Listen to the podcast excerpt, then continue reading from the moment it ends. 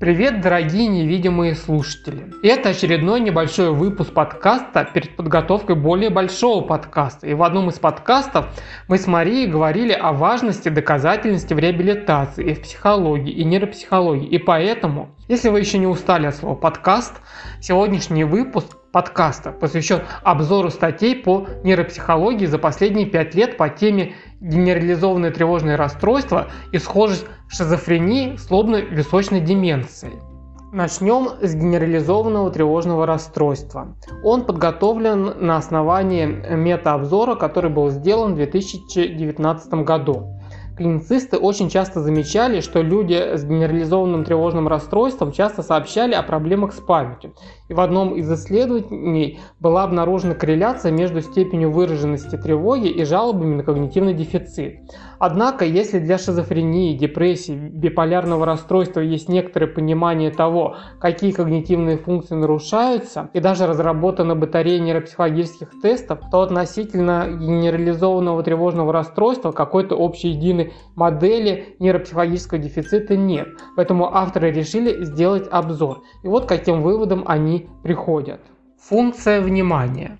Пациенты с генерализованным тревожным расстройством обращают внимание на угрожающие эмоциональные стимулы, игнорируя другие. В частности, они с меньшей точностью или более длительным временем реакции обнаруживают целевые стимулы в присутствии эмоциональных или угрожающих стимулов. Память. У них ухудшается кратковременная память и отсроченное воспроизведение зрительной информации, а также смещение памяти в пользу слов, которые связаны с тревогой. Управляющие функции. У них снижена когнитивная гибкость, а также имеются трудности обучения на ошибки.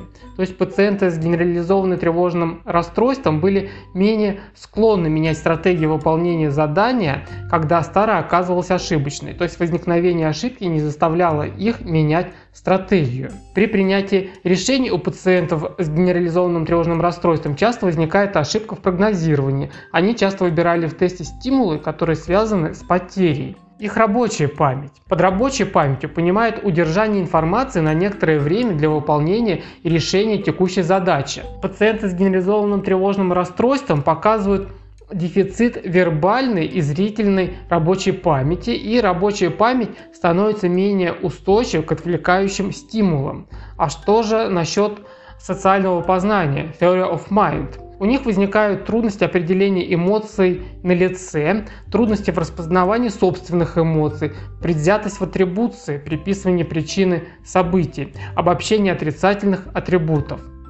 Как видим, жалобы на память у пациентов с генерализованным тревожным расстройством в целом имеют под собой основания.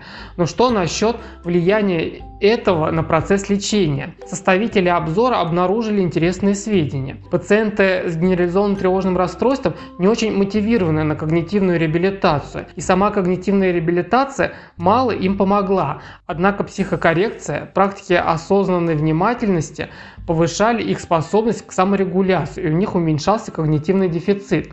Однако авторы отмечают, что исследований, в которых оценивали бы когнитивный дефицит до вмешательства и после, да еще и с контролем, не так уж и много. Но, по всей видимости, пациентов с генерализованным тревожным расстройством целесообразно практиковать осознанность, учиться эмоциональной регуляции и проходить курс психокоррекции. Теперь поговорим немного про шизофрению и лобно-височную деменцию.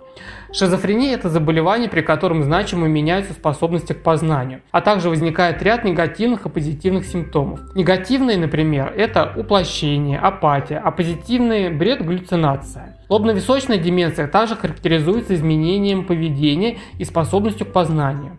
Ранее она называлась болезнь пика.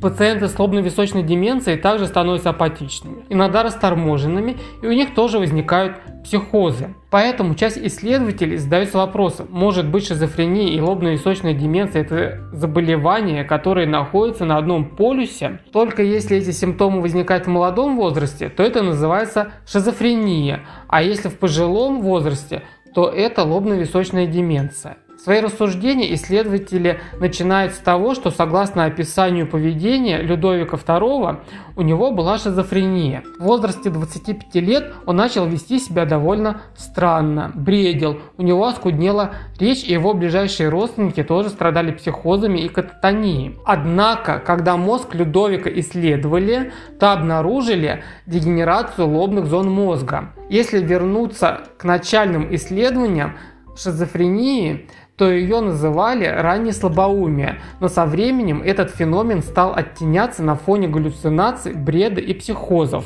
данных пациентов. Лобно-височная деменция характеризуется изменением поведения, апатией, потерей сочувствия, если процесс дегенерации идет в лобной зоне мозга. То есть это лобно-височная деменция по поведенческому типу. Если височный, то ухудшается речь, и тогда это носит название первично прогрессирующей афазии.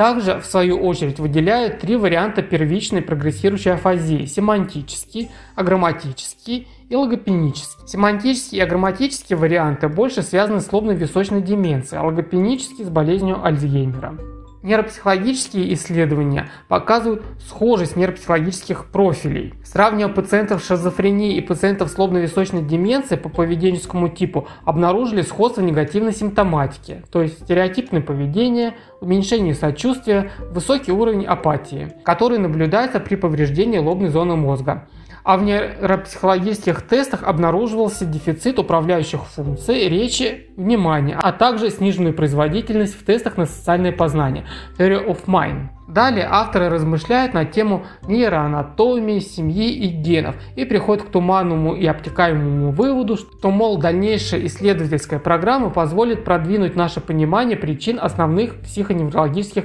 расстройств, включая модели общей причинности. То есть авторы предполагают, что есть некоторая такая общая причина, которая бы описывала схожесть симптомов лобно-височной деменции и шизофрении. И эта общая причина, по всей видимости, дегенерация лобной зоны мозга. И я надеюсь, что все эти сведения вас не утомили. Я с вами прощаюсь и до новых встреч.